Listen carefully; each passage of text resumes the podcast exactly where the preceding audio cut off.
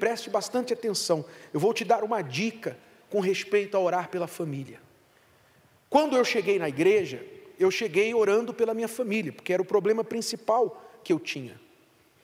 E por muito tempo eu orei somente por uma coisa, pela solução do problema dos meus pais, da minha família, que estavam tendo problemas. Só um tempo depois eu vim a entender que a principal oração que eu devia fazer pela minha família era a oração pela salvação deles. A salvação deles, que eles, eles fossem salvos, eles se convertessem, conhecessem a Deus diretamente, pessoalmente. Por que, que essa é a oração mais importante que você deve fazer pelo seu familiar?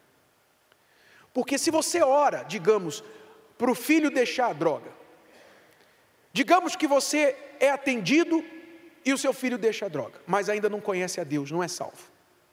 Daqui a pouquinho, ele vai ter um outro problema com a namorada, ou na escola, ou no trabalho, ou qualquer problema. E você vai estar aqui de volta novamente, falando: Ah, Jesus agora é o meu filho, a namorada do meu filho. Pronto. Você vai ficar sempre nessa situação de preocupação com o teu familiar. Porque ele ainda não tem Deus, ele não anda com as próprias pernas. Você que tem um familiar que é convertido de verdade, que tem relacionamento com Deus, que tem o Espírito Santo, duvido que esse teu familiar te dá problema. Duvido que ele te dá dor de cabeça.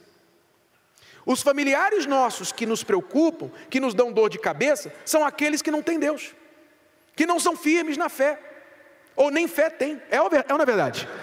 Aqueles que são da, da fé, eles têm os problemas como todo mundo tem, mas eles não trazem problemas para a gente. Eles não são um problema. Tem problemas, mas não são um problema, porque tem Deus. Então, quando você orar pela sua família, você tem que orar com esse pensamento: meu Deus, salva a minha família, converte o meu marido, meu filho, minha esposa, que ele venha ter um encontro contigo. Essa é a principal oração que você tem que fazer, pela salvação dele. O dia que ele for salvo e conhecer o Espírito Santo, pronto, uma batalha vencida. Você não vai mais se preocupar com essa pessoa.